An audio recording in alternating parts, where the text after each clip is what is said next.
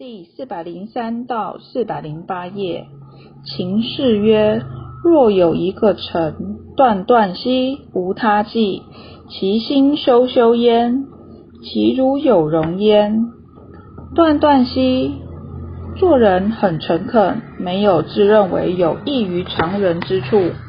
修修，好善德，能宽容，有容，能够容纳。秦氏曰：秦穆公当时为了扩充地位权势，有一谏臣简熟，劝说百姓不喜欢的事不可以随便做。他不愿听，他要攻打郑国而召集官兵，百姓不喜欢的事他也不听，结果大败而退。退到河南二姚的地方，又遇到晋国的伏兵，几乎全军覆没。秦穆公受到这次的教训以后，才有这一段情事。他当时就发誓说，他的誓言是对文武百官讲的话。如果有一臣子断断兮，无他计，看起来诚恳。没有什么特殊的地方，不过他人诚恳博学，虽无一技之长，其心修修焉。其心地很善良，很单纯，很慈悲。唯一可取的是内心诚恳，非常率真，以及涵养很好。其如有容焉，看起来。他有很大的包容心及度量。人之有技，若己有之。技是代表有本能、有才干；有容就是有容人之雅量。看到别人的长处、能干，就如同自己有才能那样高兴，因为他能容纳他人的才华。像他这样有雅量的人，看到别人的才华就很高兴，且自己很谦虚。看别人有才华，就就会加以赞赏、欢喜、肯定。人之有技，若己有之。别人有这技艺，就像自己拥有一般，同样替他高兴，并加以接纳。人之厌胜，其心好之，不赤若自其口出，实能容之，以能保我子孙黎民，上亦有利哉？厌的意思是有修养之事，美好之意。胜呢，就是智慧通明。赤的意思就是淡也。看到别人有很好的涵养、才华、内德，其心好之，其心也很羡慕，也很赞赏，并加以亲近他，没有嫉妒他，并且称赞他。不但是从自己口中说出赞扬的话，且是实实在在从心里表现出能容人的雅量。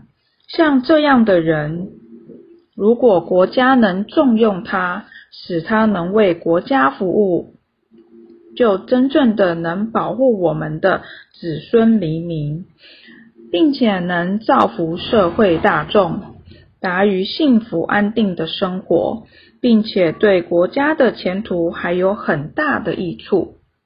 以上是秦穆公以个人的经验道出。治国平天下，用人的道理。首先举出有君子风度的贤良，是胸怀宽大，心地善良，能容纳人才，爱才惜才，向往他人的智慧才德，以如此来治理国家，并能保我子孙黎民。人之有计。貌即以物之，貌就是嫉妒的意思，嫉呢就是痛愁，恶呢就是厌恶。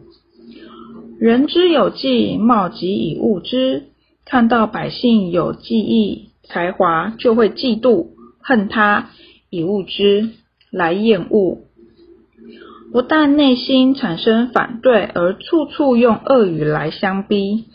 如历史《三国演义》里，曹操之子曹植与曹丕，曹操提拔曹植，因为曹植有才华，造成曹丕嫉妒其弟。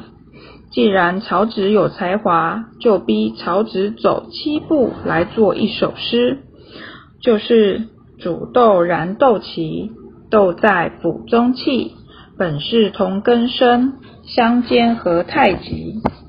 他说，煮豆用豆的树枝叶来燃烧，豆子在锅内哭着说：“本来是同一种豆子所生长而成的，是同一根本，相煎何太急？何必相逼？用豆萁来煮豆，使豆能熟。”我们本是兄弟手足，为什么如此相杀呢？我们要有此心，大家都是同一根源来的，何必为了贪图口欲而要牺牲他人呢？人之厌胜，而为之必不通，时不能容，已不能保我子孙黎民，亦曰待哉？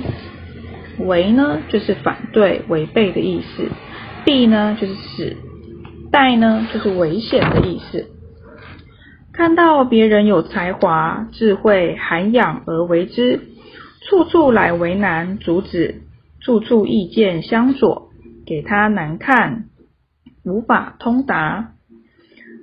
因你很有才华，我就会被别人看不起，变成不受重视。人之盛宴，像这样很好且有内圣之人，有很好的智慧才华而为之，处处违背，处处刁难，处处阻挡，而避之不通，使之无法通达，想办法加以丑化。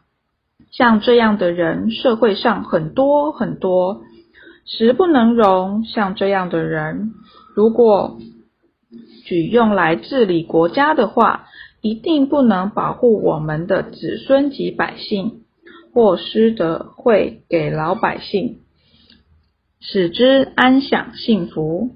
同时，对整个社会国家的安宁来说，这是非常危险的。节句之道，即彻己良人，依法则事理行事。有道者必先培养德性为本，将光明磊落的德性来得民心。有了民心，才能保有土地；有土地，才能产生财物；有了财物，才能用之于民，享之于民，造福百姓。人事管理用人之道，是领导者成功的重要门径。我们修道办道。要代替上天选拔人才，要爱才、惜才、造就人才，不可嫉贤，阻碍慧命的传递，这样才能细水长流，广度无数众生离苦得乐。